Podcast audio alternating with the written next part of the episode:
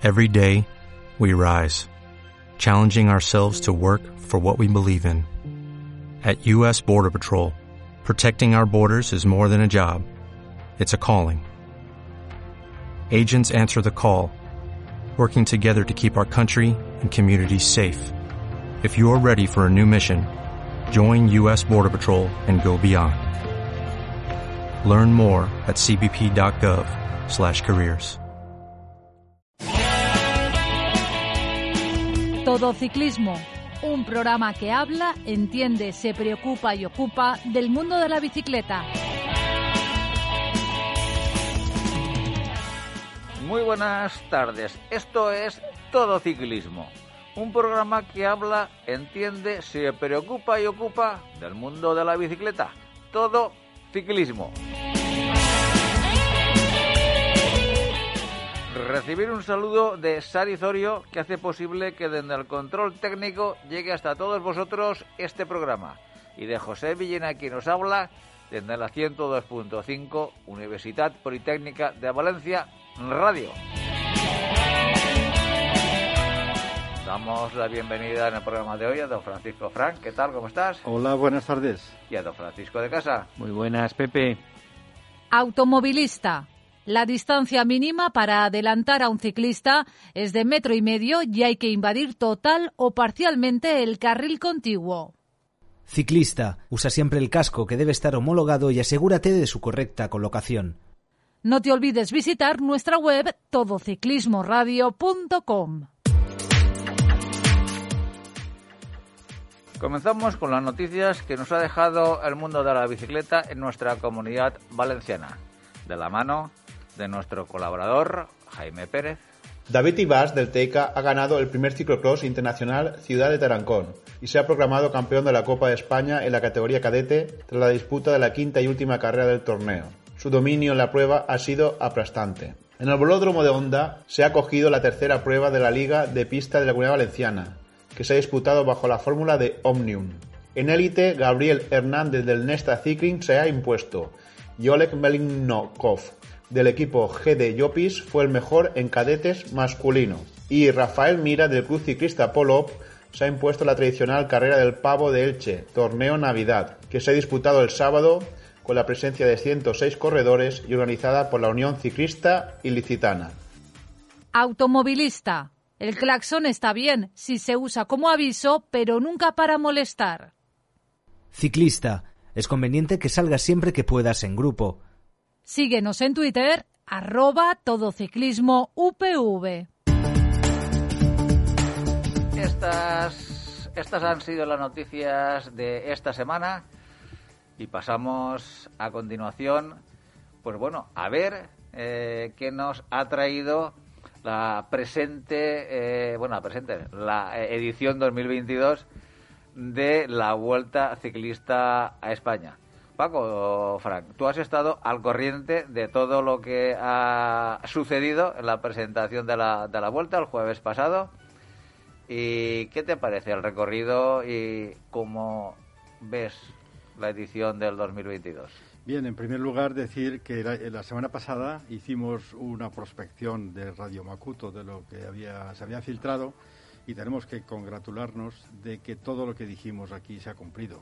Sí, no, señor. No, lo sabíamos todo, pero lo, lo, mollar de la vuelta se dijo la semana pasada. Sí, señor. Eh, eh, tú, tú, personalmente trajiste esa información y la verdad que has dado clavo en el clavo. Sí, bueno, es verdad que la, la, las fuentes solventes de la última semana ya habían recogido filtraciones serias, pero hay incluso cosas de octubre que se dijeron que no se han cumplido y otras que sí. Bueno, pasemos a decir que esta, este trazado de la Vuelta a España marcará un antes y un después por lo raro que es. Es decir, eh, acostumbrados a una serie de tapones y de puertos míticos y de, y de, de etapas consideradas como en Italia los famosos tapones, que son etapas de puertos concatenados complicados, pues esta edición adolece de eso. Entonces, aparte de que eh, si miras el mapa de España solamente está en la parte de la izquierda, eh, eh, pues bueno, hay muchas regiones que no van. no ir a Pirineos, eh, no ir a Aragón, no venir a la Comunidad Valenciana, Ir a Andalucía en agosto. Hay cosas sorprendentes. Hablaremos de eso. Luego no se va a Galicia y el paso por, por Asturias es francamente lamentable, como luego comentaremos. Guau. sí, nace, nace en Holanda, ahora hay que llamar Países, Países Bajos, y en la ciudad de, Utrecht, que ya por, por, por, experiencia, Utrecht ya es una, una, una ciudad de, de, Países Bajos que ha sido partida del etapa de, del Giro y de la vuelta del Tour. Es decir, que tiene una tradición enorme. Yo les felicito porque hay que ver cómo se rentabilizan el dinero que pone el, eh, quien sea para que se hable de Utrecht y haciendo turismo de allí eh, con un coste relativamente poco porque no organizan la vuelta a Holanda, no la ve casi nadie y entonces estas vueltas que son inicio de Giro Tour y vuelta, pues oye, se ven muchísimo y oye, hay que darles la enhorabuena por la sagacidad que han tenido al invertir ese dinero. y sobre todo, eh, yo creo que es eh, hacer un llamamiento a empresas españolas donde decir, oye, que invertir en ciclismo es rentable. Efectivamente. Y entonces, yo, para mí, eh, yo creo que deberíamos de tomar ejemplo de aquellos foráneos que sí. que tienen mucho más fe en la Vuelta Ciclista España que muchas veces que hasta los propios de casa. Pero Utrecht además tampoco es un destino turístico muy destacado, ¿no? No, pero es una ciudad que el ayuntamiento ha tomado conciencia de que hay que invertir en, eh, el turismo local a base del ciclismo y bueno, se ha hecho como la base así como en Bélgica por está Lieja y tal, ahí está Utrecht, ¿no? Bueno, son tres etapas en, Países Bajos donde se hay la, primera novedad para congratularse, que es la, primera contrarreloj por equipos, es la ciudad de Utrecht, por un, un, trazado sinuoso por Utrecht y sus alrededores de 23 kilómetros. Es decir, se van a marcar las primeras diferencias entre equipos de favoritos y otros que no lo son, pues de cerca de un minuto o más, es decir, es importante eso. Luego hay dos etapas siguientes en Utrecht donde se ha hecho pues una captación de la atención al sprint, es decir, son dos etapas que acaban en sprint y mucha gente ha ido en los equipos a la Vuelta a España precisamente por disputar esos sprints del día 2 y 3 en Holanda. Bueno, después ya empezamos ya a ver un rosario de desplazamientos que condiciona eh, el trazado. Perdona, antes de seguir, eh, lo que creo que recordar que no hemos dicho eh, fechas de comienzo y final de la vuelta. Sí, comienza el viernes 19 de agosto y acaba el domingo 21 de septiembre. 11, 11 de, 11 de septiembre, la etapa 21 en Madrid. Es decir, que bueno, vamos a hablar de la climatología porque luego podemos entender ese trazado decepcionante pero no es lo mismo correr en mayo o, primeros de julio eh, arriba, en Europa, en Centro Europa, que correr aquí. Correr aquí en Andalucía en el mes de agosto y en, Extremadura, que luego hablaremos de las etapas que hay ahí, puede ser el enemigo a batir, no serán los puertos, sino será la calor que puede hacer en esos momentos que harán etapas insufribles eh, si se produce calor. ¿no? Bueno, entonces eh, eh, condiciona muchísimo el clima y los desplazamientos. Es verdad que organizar una vuelta a España, eh, la ciudad que organiza la salida tiene que pagar sobre unos 50.000 euros a, la organización por el hecho de salir y por ser meta 100.000. Y si es meta y salida, se hace un forfait, te lo dejan en 130.000. una rebaja. una rebaja. a ¿Esos eh, son datos oficiales que publica la vuelta? Sí, sí. Entonces e, es bastante complicado pues obtener de ese ayuntamiento el ok firmado ya con la Diputación a, estas alturas, ¿no? Porque puede pasar de todo. Eso dará explicación a lo raro que es el trazado. El trazado tiene 12 desplazamientos.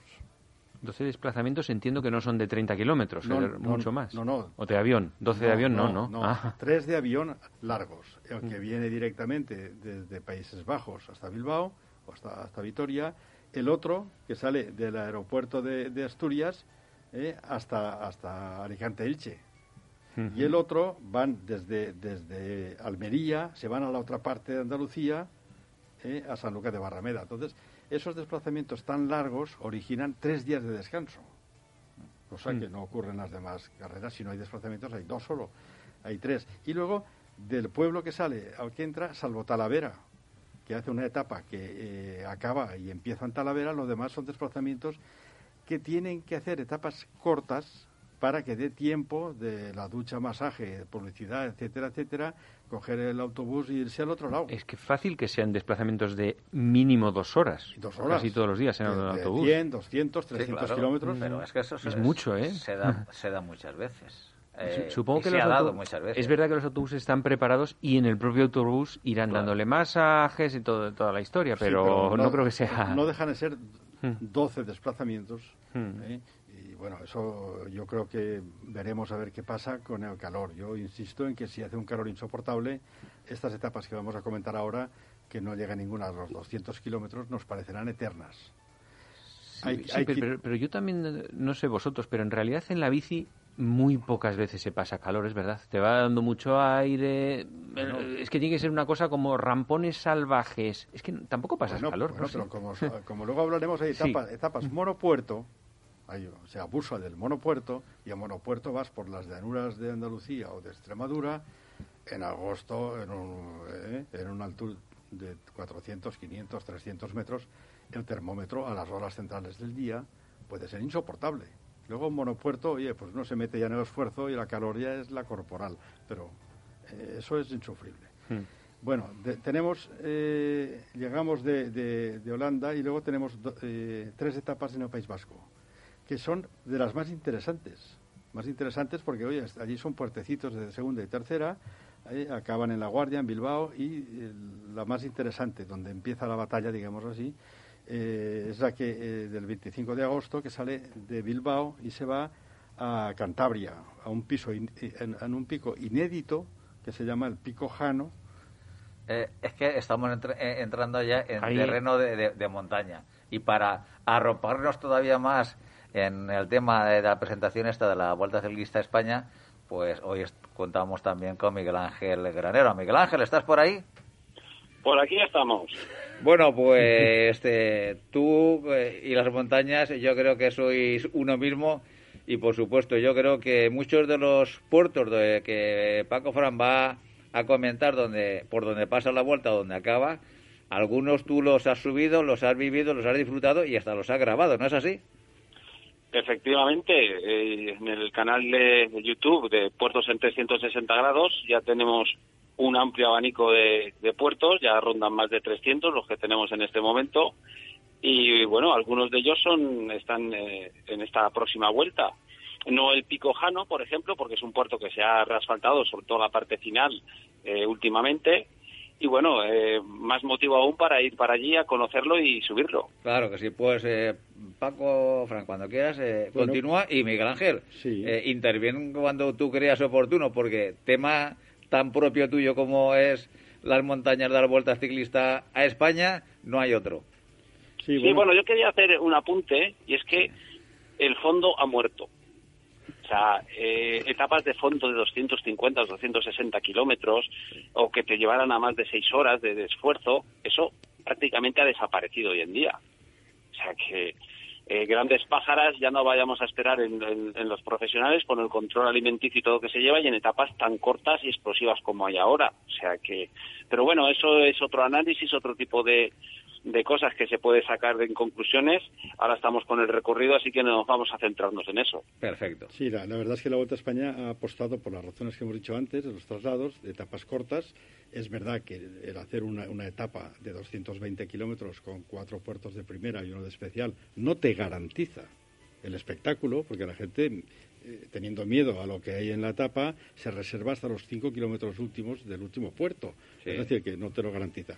No, no obstante, No, pero, pero causa desgaste. Eso va, va sumando desgaste. por supuesto, Y el, que, y el que no ha trabajado el fondo durante el año y, y- y eso va acumulando, al final, eh, quizá en el último puerto pues lo, lo pueda pagar. Pero bueno, Sí, sí, eso es, Eh, eso es así. Eh, pero en, en- en el Giro hemos visto que al menos hay tres o cuatro etapas de ronda los 200 kilómetros multipuerto, es decir, otro nivel. El fondo ha muerto, pero ha muerto de momento en España.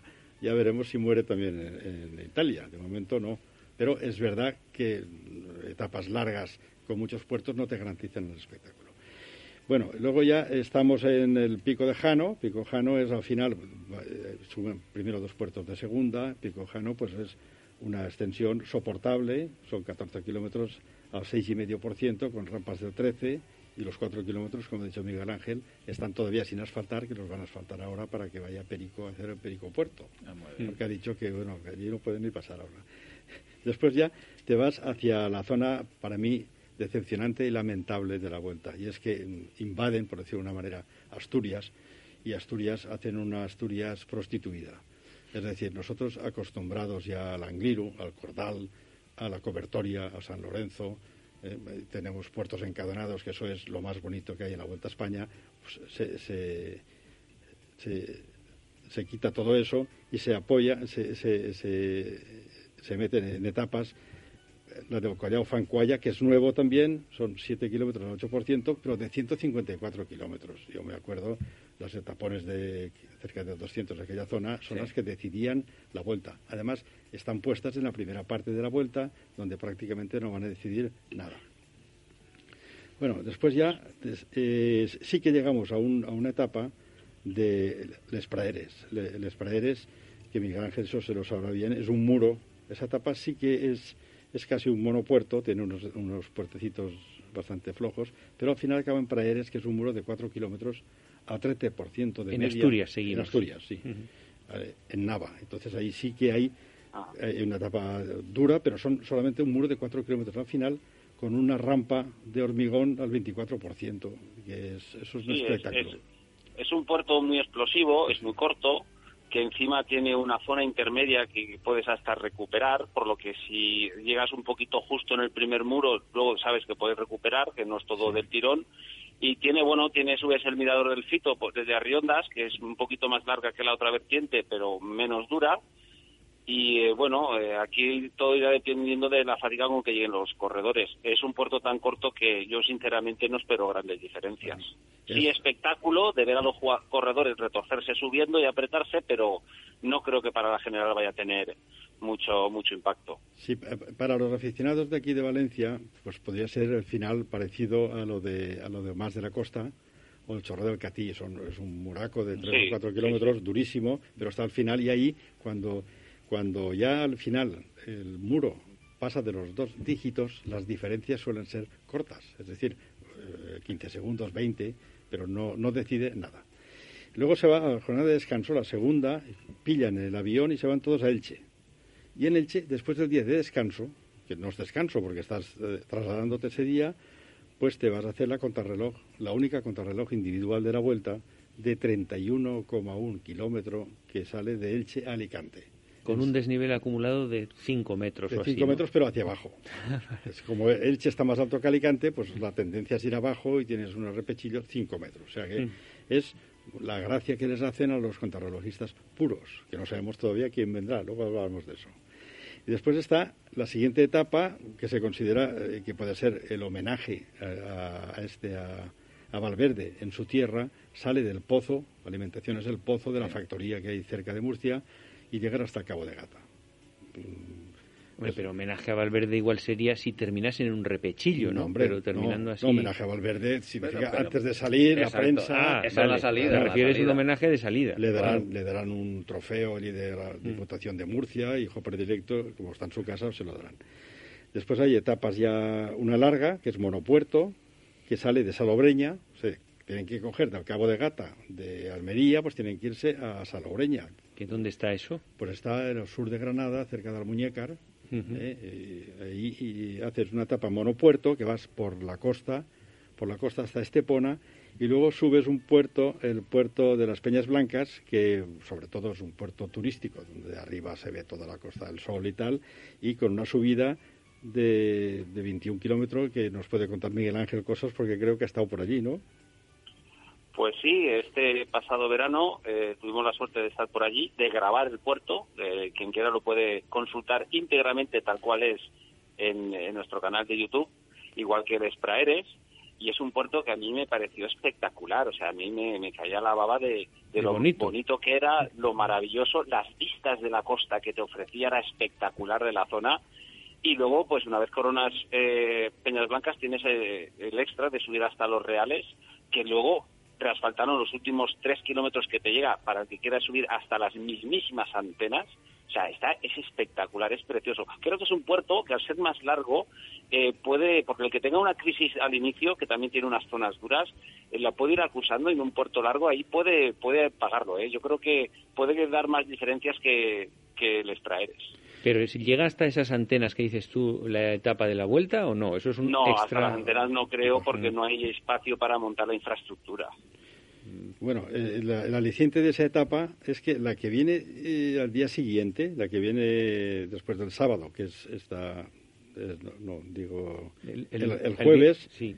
tienes ya eh, un día de descanso que es de prácticamente sprines, de Ronda Montilla, eh, y que es hacia abajo.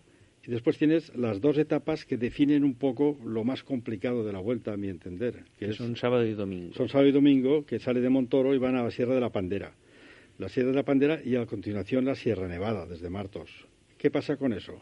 Pues que pudiendo ser las etapas que definen la vuelta, no podríamos considerar etapa reina a una etapa como Sierra Nevada, que tiene mucho desnivel, tiene más de 4.000 metros, pero tiene 148 kilómetros.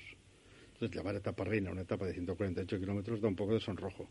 Pero bueno, la Sierra de la Pandera tiene un puerto antes, 160 kilómetros, y la Sierra de la Pandera es de por sí bastante dura, son 13 kilómetros a 7 y pico, con rampas de 18, en fin, es un, es un puerto eh, prácticamente monopuerto, porque eh, subes arriba y... Yo no sé si Miguel Ángel ha subido a la pandera, pero era uno de los clásicos. Vaya, vaya pregunta que haces, Paco. Estuve, estuve en Jaén subiéndola, también tuve una anécdota a la hora de bajar, resulta que pinché tres veces, madre mía, bajando el, el tramo, el último tramo, o sea que me queda eso como anécdota y recuerdo, pero bueno, es un sitio precioso. Como bien comentaba Paco, eh, no son dos puertos, es que prácticamente es uno, porque sube los billares y prácticamente al momento te desvías para enlazar subir hacia la pandera, que tiene un par de kilómetros duros, pero que mm, tampoco es que el resto vaya a marcar mucha diferencia, pero es un puerto que se verá espectáculo y yo creo que ahí eh, ya empezarán a estar las cosas un poquito más claras. Claro, yo si, si recordáis, eh, cuando Valverde tenía 23 años, o sea, hace, Hace, Hace 17. 20. 17, casi hace- 20 años, sí. eh, la primera vez que vimos uno en- del Kelme, de verde, jovencito, que estaban todos los fregados y estaba adelante y acabó, no sé si ganando, casi ganando arriba, era Valverde. Es decir, para que veáis el tipo de personaje que tenemos enfrente, ¿no? Que hace Mm. tantos años ya se dejó ver en la pandera con una notoriedad muy grande. Entonces era muy buen escalador. Luego ha hecho de todo y es de todo. Bueno, y el día siguiente, esa es la gracia de esta vuelta, que van seguidos. El sábado Pandera y el domingo la Sierra Nevada.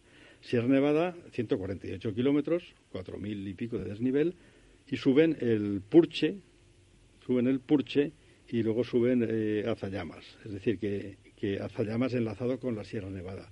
Esta etapa podría ser, Pero podría- Azallamas es el puerto de, de Sierra Nevada. Monachil, Ah. ahí, ahí, según suben, a veces suben primero a Zallamas, bajan, suben Purche y enlazan con Sierra Nevada. Este año suben Purche, que es un puerto duro, es un puerto de 12 kilómetros a, a 6 y pico, con 17 de máximas rampas, y luego enlazan con Azallamas, que ¿Pero son es la también... estación de esquí? ¿O no, No, es no, otra no, cosa? eso es en Ah, la base vale, de vale. Monachil, cuando sales de, de Pinos Genil, empiezan a subir. Y te vas al Purche. Luego vas a enlazar ya en camino de Sierra Nevada. Por otro camino, por donde no van los coches a esquiar. Digamos, por otro lado. Vale, ¿no? o sea, la carretera entiendo que será mucho más Mucho estrecha. más estrecha, atravesas el pueblo, y entonces ahí hay una, No, no rampones. será un puerto feo como el otro que va a la estación de esquí, que es una carretera No, no, el, ancha, el el otro es de- para ciclismo es muy aburrido, es, una, es una autopista. Este es, esta es una etapa interesante, que eh, desde que empiezas a subir, antes de Monachil, hasta que coronas a 2.500 metros, pues bueno, subes más de 20 y tantos kilómetros de subida con rampas fortísimas. Esta podría ser la etapa reina si es que eh, la Vuelta a España tiene a bien que alguien diga que alguna etapa es la etapa reina, porque es difícil saber cuál es. Esta pod- podría serlo si tuviera antes un par de puertos más o 20 kilómetros más. Tiene 148 kilómetros. Cortita, cortita. ¿Eh? ¿Qué te parece? Miguel Ángel, tú por ahí por Azallamas y Opurche seguro que has estado. Eh, eh, no he subido precisamente por esta vertiente, subí al Veleta con, con Paco de casa y eh, lo subimos juntos, la verdad que fue toda una experiencia, pero no subimos por esta vertiente. Esta es una de las vertientes más duras y bueno, aquí yo quiero hacer un inciso, creo que Javier Guillén este año lo que ha intentado es vender la vuelta en función a esta etapa, pero de momento se le ha quedado un poquito corta, en el sentido que él eh, yo creo que él quería poner eh, la meta más arriba, más arriba de, de Prado Llano, donde creo que acaba aquí, para tener el final de vuelta más alto de la historia, etcétera, de, una gran vuelta pero creo que a día de hoy, por motivos de permisos y tal, no se lo han permitido. Y, bueno, no descartemos a lo mejor de aquí a su momento de que a lo mejor pueda estar un poquito más arriba el final de, de la vuelta, de la etapa. Bueno, él sabe que ha hecho las gestiones que tú acabas de comentar, pero, pero por encima por encima de los 1500 pues no de momento no dejan pasar porque hay que hacer una obra también importante está muy mal la carretera sí también. hay que reasfaltar porque está muy picado y subir los últimos 7 8 kilómetros son prácticamente tienes que subir con mountain bike a la peleta bueno pues eso etapa es, es, es, lo más interesante de la vuelta sigue siendo esa etapa de Sierra Nevada nos queda un poco porta y ahí se puede decidir ya pues luego hablaremos de quién puede venir. Después ya hay una jornada de descanso enorme porque de ahí se tienen que ir a Sanlúcar. ¿eh? El aliciente de esta Vuelta a España es que tienen a gala que por primera vez en la historia toca las ocho provincias de Andalucía. Se van a Sanlúcar, de, de Sanlúcar Tomares, en una etapa de 190 kilómetros, aburrida, que se terminará en un sprint.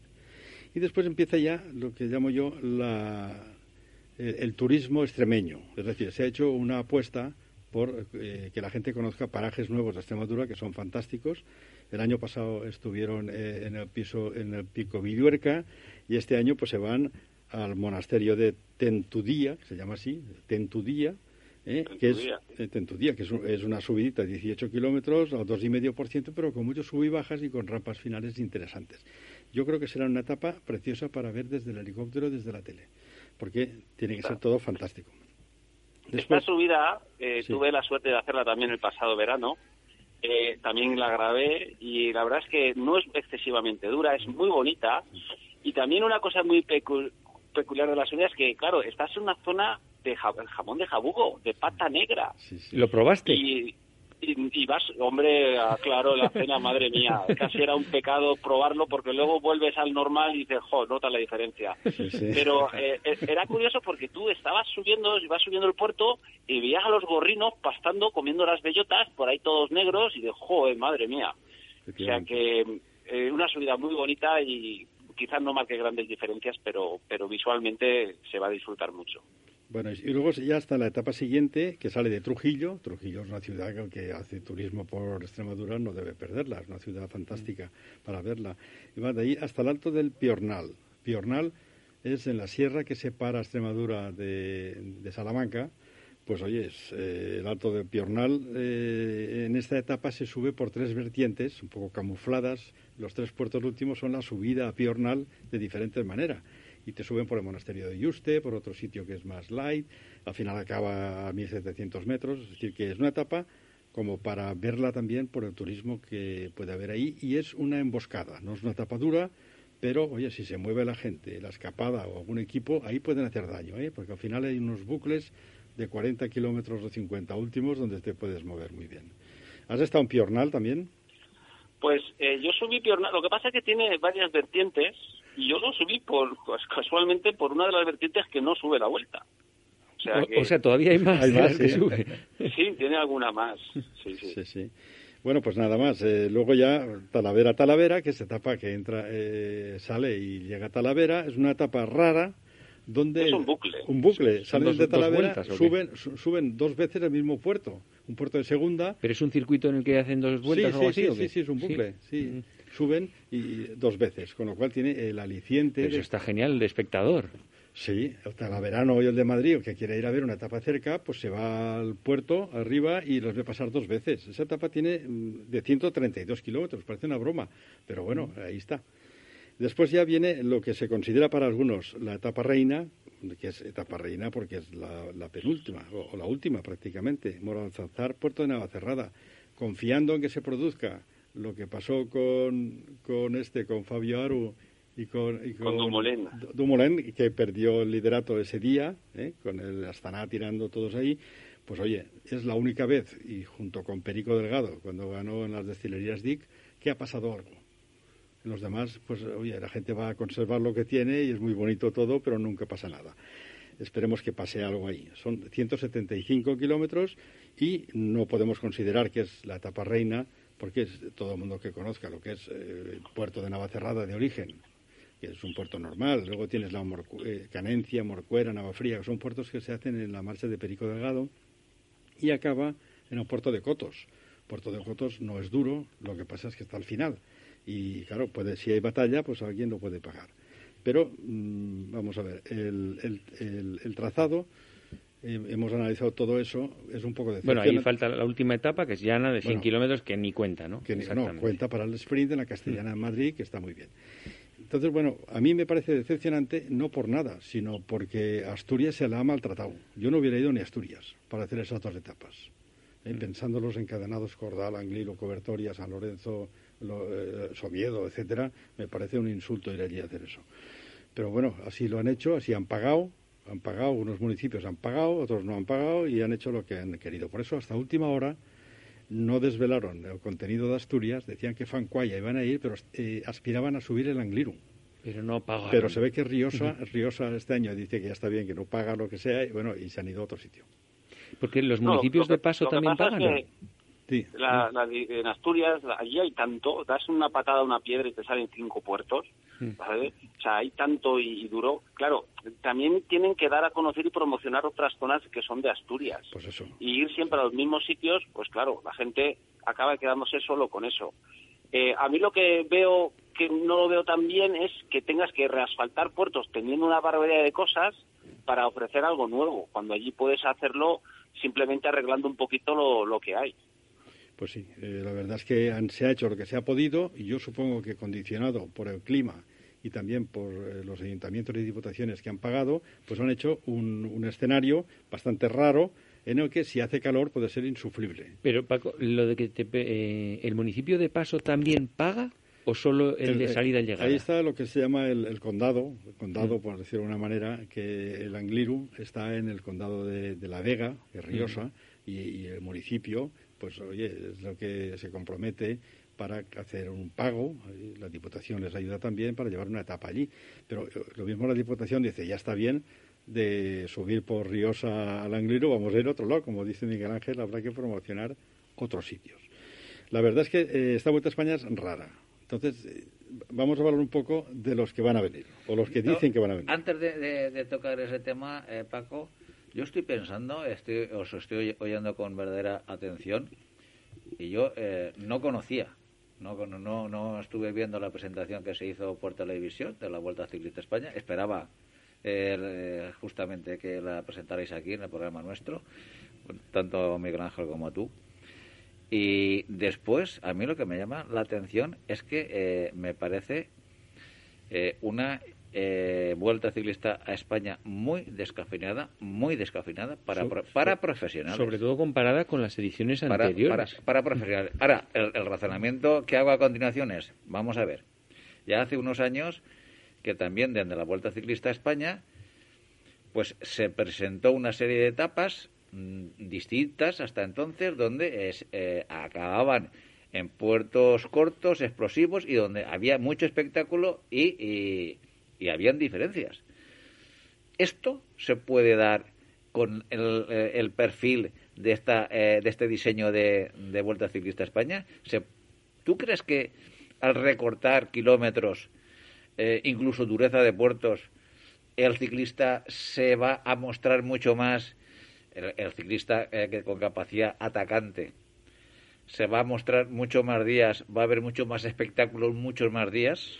Hombre, yo creo que no. Pero, pero el tiempo pone cada uno en su sitio. Porque no, sabemos qué va a pasar en agosto. Si, en agosto. si en agosto hace mucho calor, esto es durísimo. Ir a Andalucía, a Extremadura a, subir por ahí.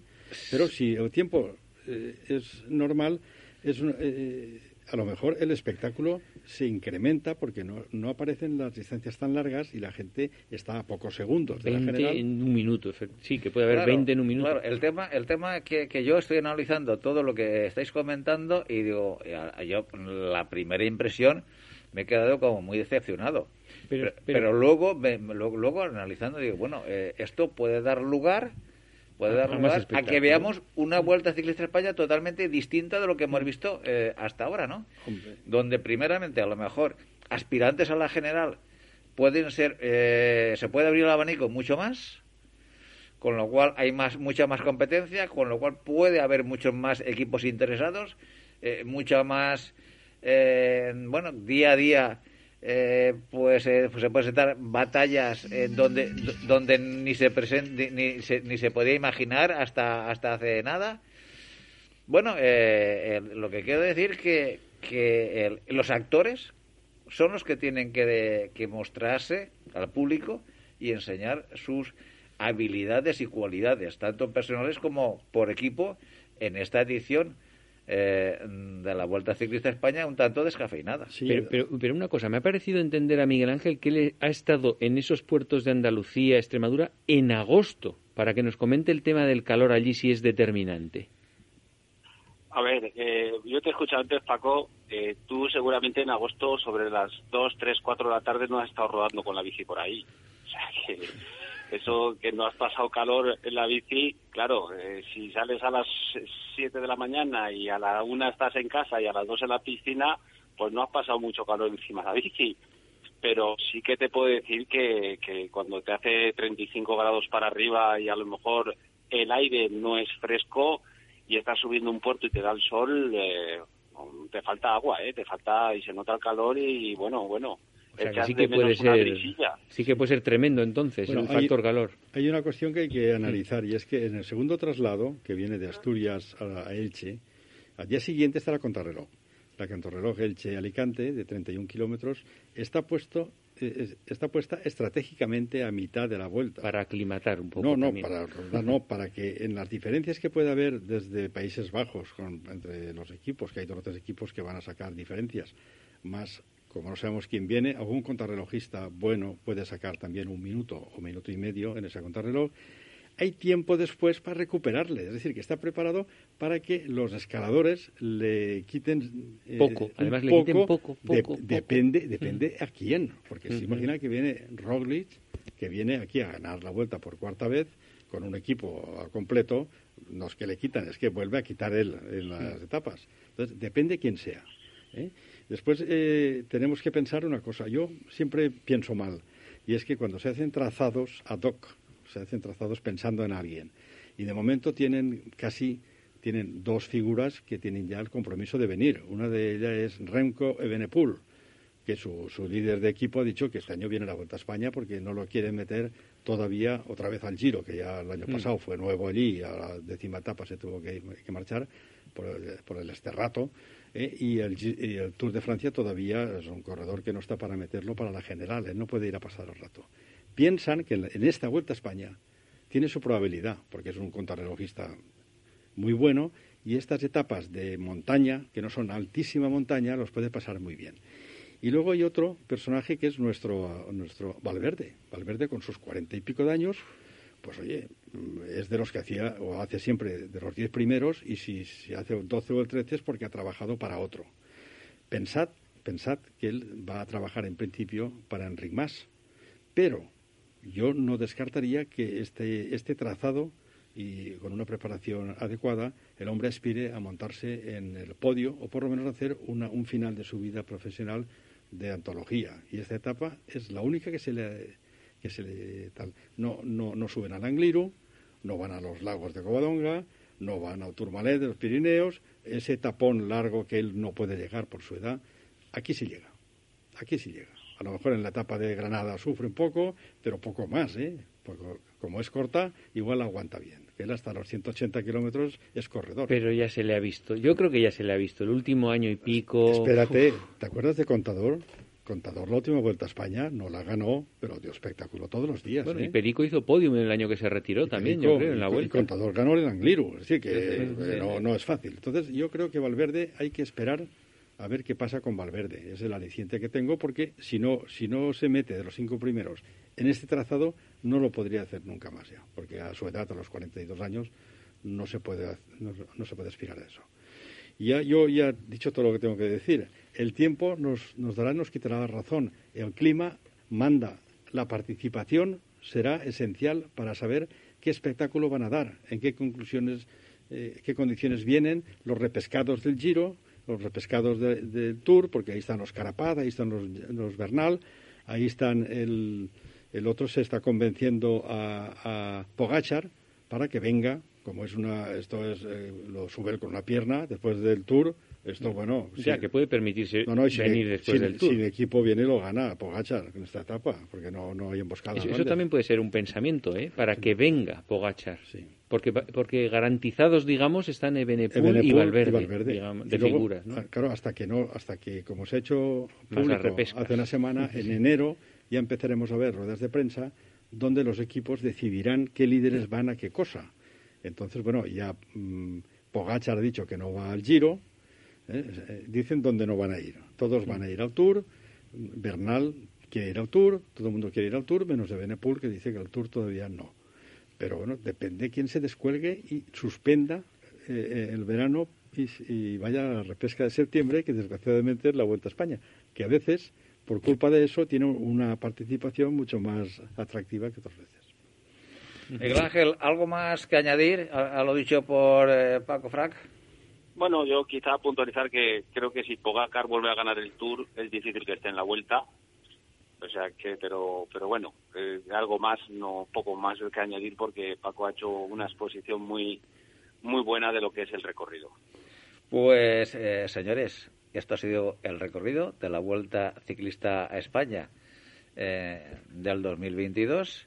El escenario se ha mostrado, el escenario lo hemos eh, comentado y vamos a ver los actores cómo se lo montan encima del escenario. Esperemos que sea del gusto y del agrado de todos. Sobre todo, esperamos y deseamos, como digo, ver ciclismo y ciclismo del bueno. Vamos a ver si esto sucede. Esperemos que sea así. Automovilista. La distancia mínima para adelantar a un ciclista es de metro y medio y hay que invadir total o parcialmente el carril contiguo. Ciclista, no sueltes nunca las manos del manillar. Búscanos en Facebook. Todo Ciclismo UPV Radio.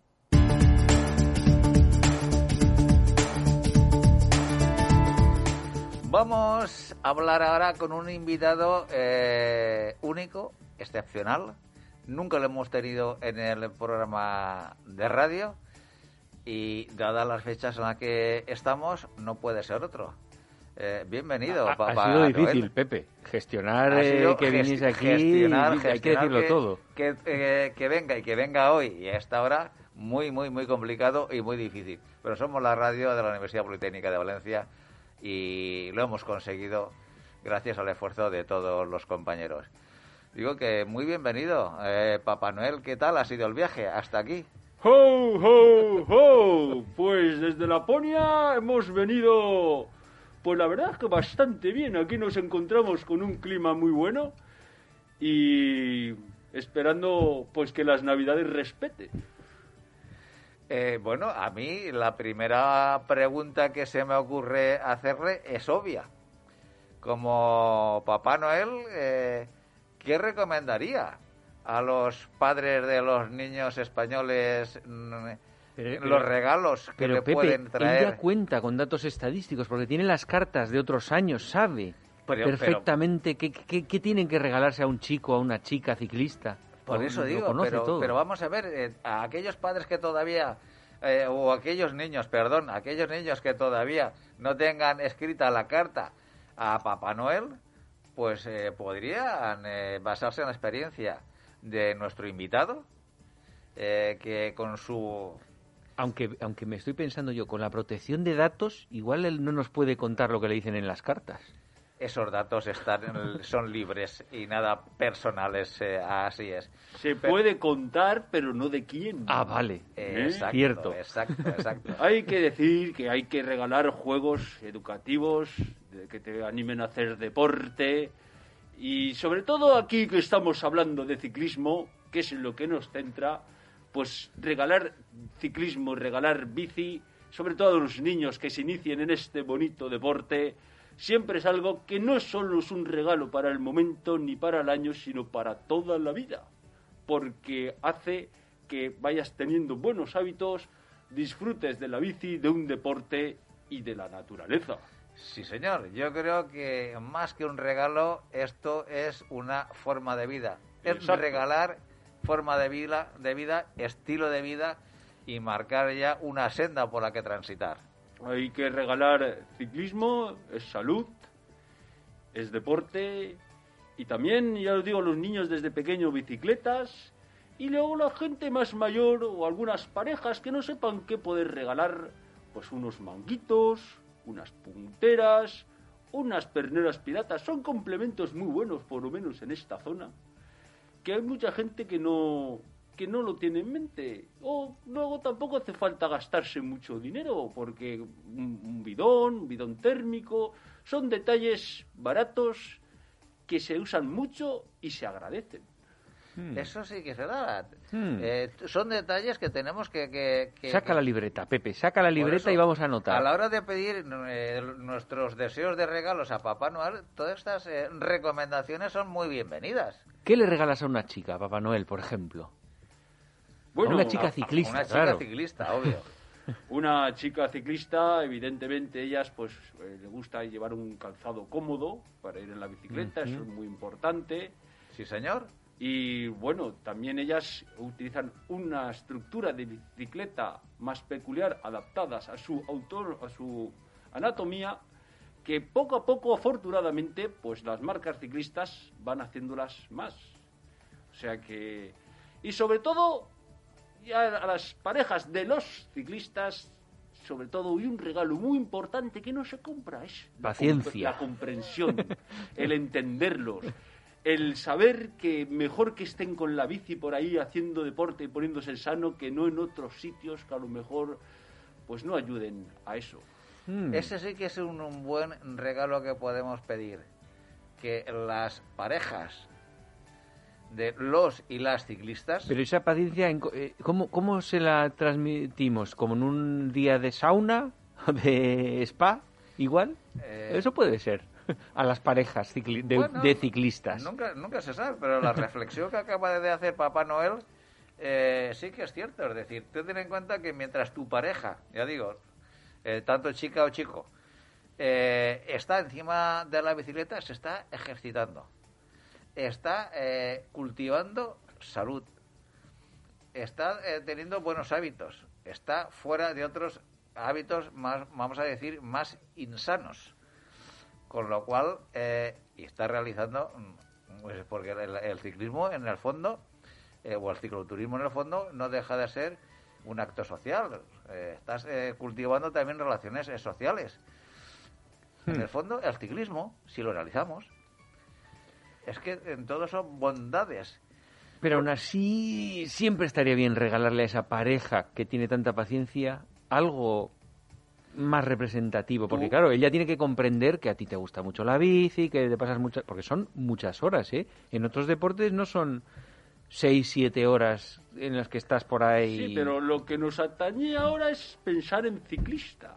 O sea, Exacto. lo que el ciclista necesita Y de a los pareja, demás que por luego, saco. luego, seguramente, cuando recibes eso, devuelves el doble en otras cosas. claro, O sea, que hay que entender, tener la paciencia, el, el apoyar a, a Pero entonces, pareja. entonces hay que pensarlo justo como yo digo. Regalas algo a la paciencia porque luego te vas a recibir el doble, la bici del doble de cara. Exacto, Exacto, exacto. Bueno, ya se hizo el chiste de que mi mujer no venda mi bici por la mitad del precio que yo le dije. Eso.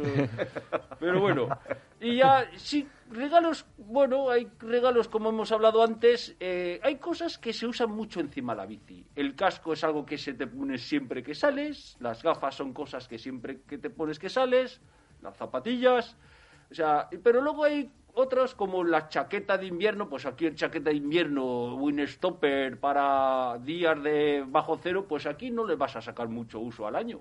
Y son muy caras, pero hay cosas más baratas y económicas que les puedes dar mucho uso y son muy fáciles de encontrar y de regalar. Eh, la verdad es que las reflexiones de yo no pensaba que, que Papá Noel tenía tanto conocimiento del mundo de la bicicleta Hmm. porque está Pero apuntando por- ¿y por qué conoces tanto del mundo de la bici? Además, es verdad. ¿La practicas? Hombre, algo tengo que hacer los 364 días del año restantes. Claro, Ah, claro. entren- tu entrenamiento mm, principalmente es de bici. Bueno, hacemos entre otras cosas también eh, los renos en el trineo, pues a veces se cansan y yo les pongo allí unos pedales para, para, para pedalear y mantener la forma, no Mm. pasarme mucho de peso también, porque claro, el día 24 se trabaja mucho y luego el día 25, pues después de haber trabajado, pues tengo que ir a hacer pues mi tradicional subida al puerto que aquí tenéis en Valencia tan bonito como la frontera, que todo aquel que quiera venir a acompañarme, pues está invitado. O sea que el día 25 subes con o sin los renos, no lo sé si los llevarás, el puerto de la frontera. Bueno, los renos, la verdad es que han trabajado mucho durante la noche, hay que darles descanso, que bien que se lo merecen, y allí iremos pues para, para subir ese bonito puerto y darle un toque, como despedir, o sea, dar la bienvenida el día 25 y despedirme yo ya a lo mejor hasta, hasta las antenas del Garbi para despedirme ya para irme a Laponia, para volver para allí.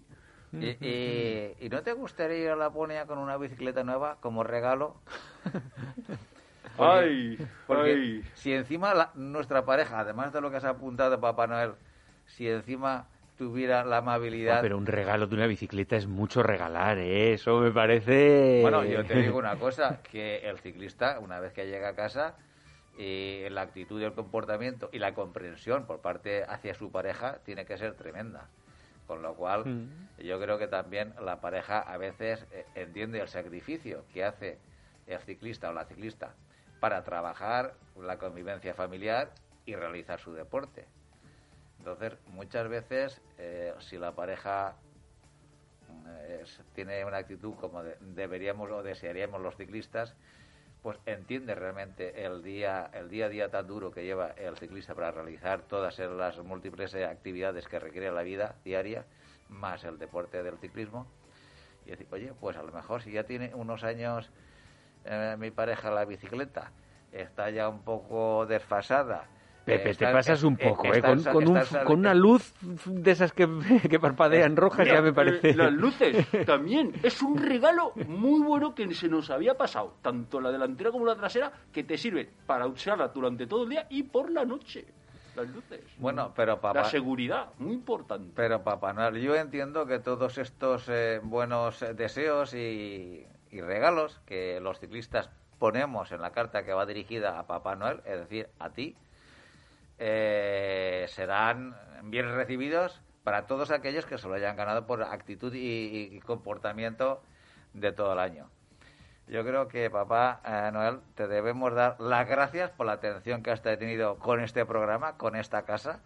Sabemos que eh, tienes ahora unos días por delante durísimos de trabajo, tu actividad frenética, y no sabemos cómo eh, realmente puedes estar en todas las casas de los eh, niños y mayores eh, españoles. Y vaya, y vaya almacenes que tendrá, ¿eh? Porque para guardar todo eso que lleva. Así es. Y decirte y te deseamos que no falles en ninguna de las casas y que atiendas a las mayores peticiones, sobre todo por parte de los niños y de los mayores que hayan sido buenos también. Pues sí, porque los niños son muy buenos, los mayores algunos sí, otros no tanto. Bueno, y los niños también, ¿eh? No, no los pongamos... Y desearos a todos que tengáis unas felices Navidades y un 2022 lleno de alegría. Que así sea. Y bueno, ya os decimos adiós y nos vemos el 24 por la noche y el 25 a las 10 de la mañana en Estivella quien quiera venir a subir la frontera, si el tiempo lo permite. ¡Ho, ho, ho! Automovilista. Modera tu velocidad al adelantar a un ciclista. Ciclista, no olvides que las reglas de tráfico están para cumplirlas. Respétalas. Síguenos en Twitter, arroba todociclismo UPV. Bueno, pues para acabar el programa de hoy queríamos presentar un, un tema que hasta ahora no habíamos hablado. Eh, eh, Paco de casa, tú no tienes ni idea, No, la verdad. no sé ni qué me vas a decir, Pepe. A Y, ver, eh, pues es un tema que llevamos eh, entre manos eh, Miguel Ángel Granero y yo un tiempo. Él me dijo que por qué no hacía un Everesting con él eh, algún día. Y nos lo Pero hoy, planteamos. hoy no es 28 de diciembre, ¿no, Pepe? ¿Por qué? Ah, Eh, digo, a ver si es una broma lo que me estás diciendo. Y, aunque lo fuera, Eh, ¿por qué no puede ¿por hacer...? qué? ¿Por qué? Porque no, eh, yo no puedo hacer un Everesting con, con Miguel Ángel. Pero tú sabes en lo que consiste un Everesting. Sí, por eso lo que estamos diseñando desde la Universidad Politécnica de Valencia es un tándem de un tricle eh, reclinado y, a ser posible, tendremos una, una pequeña, muy pequeñita ayuda de un mini motor, de un mini motor por si acaso. E intentar hacer un Everesting con Miguel Ángel en las próximas fechas. Ya veremos cuándo y cómo. Aquí la verdad que esto es, eh, estamos en la radio, no se puede ver, pero hay un pequeño boceto de un de un trique, pero bueno, en este caso eh, con eh, es un, una bicicleta reclinada, pero poniéndole mm, dos ruedas delante se convertiría en un trique donde el ciclista de delante va reclinado y el ciclista de atrás iría a la posición normal de una bicicleta. Esta es una de las aspiraciones que tenemos eh, para el año próximo y a ver si realmente... Pero eh, eso ya está en desarrollo, el tandemtrique ese. Bueno, ahí, ahí andamos, ahí, ahí, ahí, ahí andamos. Aquí, estamos- bueno, la- él me lo comentó, oye, un Everest, y digo, oye, ¿y por qué no hacemos algo novedoso, algo que sea inédito en el mundo, ¿no? Entonces eh, diseñamos un, un, un reclitandem, por decirlo de una manera, donde él, el que es, es- va en reclinada, pues fuera en una especie reclinada, no cambia su postura, y yo fuera como en una bici normal. Eh, yo vine algunas tardes aquí a la Politécnica, estuvimos tomando medidas, los aquí los los ingenieros y tal. El Instituto, y- el Instituto de Biomecánica, Claro. Y bueno, ahí va a estar la novedad. Ahora cuando tengan ya más preparada y fabricada lo que es la bicicleta, haremos una prueba. También tendremos que salir a rodar previamente a ello, subir a algún puerto y luego pues eh, buscar un puerto que, bueno, evidentemente para las curvas de herradura y tal va a ser complicado algunos giros. Pero bueno, entre los dos, pues eh, hacer los dos a la vez, juntos, lo que es la, el Everest. Me parece impresionante el y yo, documento. y yo de- desde aquí, eh, pues te lanzo un reto, don eh, Francisco de Casa. Eh, ¿Vas a compartir con nosotros el próximo Everesting? No. Pero lo que sí voy a hacer ¿Cómo que es no? acompañaros en alguna subida y hacer un reportaje espectacular. ¿Pero cómo que Eso no? está garantizado. Pero un Everesting... ¿Cómo que no? Hombre, Mm. sí. Yo me, yo, me, he- yo me he apuntado con la ilusión y las ganas de que tú nos acompañaras todo, todo el recorrido. Bueno, Existe la opción del medio Everesting, que haces la mitad, pero por lo menos intentas ahí hacer algo. Hombre, tú piensas, él, él y yo estaremos ahí pues todo el día subiendo y bajando. Yo me centro en la grabación, si os parece. Yo os- acompaño un par de veces y luego me dedico a haceros un reportaje de calidad. Antes, antes que, que, que cameraman y demás, eh, somos ciclistas. Con lo cual, tu A, a mí llama- llámame medio ciclista. a mí. No, no, no. no. Va, venga, pero si vienes con, con manguitos 6 bionis y todo a la radio, si es que eres ciclista las 24 horas al día. Este- Yo, yo hago muchos deportes a más o menos a un nivel parecido, digamos, no solo Sí. ciclismo. Entonces me gusta particionar entre varios. ¿Te, esperabas realmente eh, que diésemos esta noticia hoy aquí, Paco? Mm, Para nada, me habéis dejado impresionado con el invento. Tengo mucha curiosidad por verlo y por ver ese reto, que de verdad yo voy a ir y a estar allí todo el día con vosotros también. Ah, no lo voy a hacer porque me parece una pasada. Mis rodillas no lo aguantarían. Y me dedicaré a hacer alguna subida y grabarlo. ¿Y qué puerto habéis pensado? Bueno, ese es un tema que tenemos que discutir porque antes de- tenemos que poner todavía muchas cosas a punto. Pero bueno, eh, ahí está. Lo que no sé es cómo me ha dejado, cómo me ha dejado influir por, por Miguel Ángel. Yo tampoco lo sé, Pepe. Me tiene, me tiene más impresionado eso todavía que el invento que tenéis ahí preparado. Bueno, Pues las, las cosas en la vida eh, hay que cogerlas conforme vienen y se presentó así y, y luego, bueno, Luego igual a lo mejor nos surge, pero yo, por ejemplo, el hecho de, de Pepe tener la valentía de atreverse, de osarse a intentarlo, eso ya es un triunfo. No decir como tú ya, no, no, yo ya, no, no. Oye, uno lo intenta. Que llega hasta aquí, hasta aquí, y ya está. Pero claro. no de repente decir, no. Bueno, Hombre, tú puedes intentar cosas que te hagan ilusión, pero Sí, no claro. cosas que no te hagan ilusión. Hombre, claro. Entonces, está claro que está muy guay intentar pero, algo que pero te a veces ilusione. es vencer tus miedos. tu- Pero tu- que no tiene por qué ser miedos. Es simplemente, no me importa. O sea, no me hace ilusión. Pero bueno, no. surgió esto, eh, algo inédito, algo que no se ha hecho en, en el mundo. ¿eh? un, un Everesting así. Y oye, a ver. Sí, qué- está qué guay. Tener la ilusión de hacer eso me parece espectacular. Yo quería hacerlo luego. en Segar, pero Segar, claro, es muy empinado para a lo mejor, sobre todo en las bajadas, porque en la bajada el peso para arriba lo empujas, pero para bajada es más complicado. Entonces ya iremos un puerto Pero que, Segar que se es un poco bestia, pero en la frontera... La frontera es que está un poco bacheada y ya te digo, las bajadas, eso. o igual el Oronet o ya veremos, ya veremos. De todas formas, eh, os quiero decir que el día 28 está muy próximo eh, a estas fechas. Y de, de estos micrófonos queremos reconocer y queremos reconocer, cómo no, que le queríamos gastar una broma a don Francisco de Casa. Re- Realmente... eh, eh, Ya me parecía a mí, Pepe. Realmente creo que lo hemos conseguido. Totalmente. porque, eh, te has metido en el papel, te hemos puesto, te hemos apretado para que estés ahí intentando hacer el Everest. No cabía, no cabía en mi mente lo de, lo de que te hubiera convencido. Oye, pues te digo una cosa, ¿por qué no? Oye, ya Mira, teniendo el Pues boceto, la- mi, oye, mi respuesta ya la tenéis, idea- por si acaso. Mira, mira que si después esta broma se convierte en realidad, No sé, yo todavía... sería impresionante.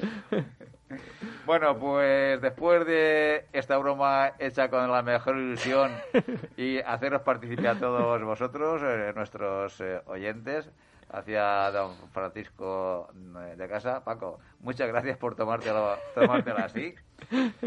Y, y deciros que cuidado, que el 28 está próximo.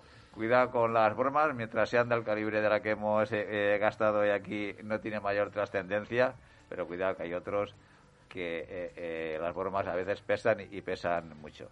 Medir las bromas y ser bondadosos con el prójimo. Pues eh, Miguel Ángel, muchas gracias por tu colaboración en el programa de hoy. A vosotros por haberme permitido pasar un buen rato aquí. Don Francisco de Casa, nos vemos, nos escuchamos en el próximo programa. Ya no hace falta que entrene, además, así que perfecto. Y a todos vosotros os esperamos el próximo lunes a partir de las seis y media de la tarde y los jueves a partir de las doce del mediodía.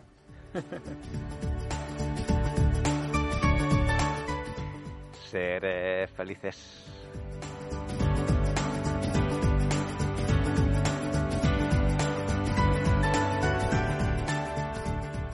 No te olvides visitar nuestra web todociclismoradio.com. Acuérdate de ponernos una reseña en iTunes.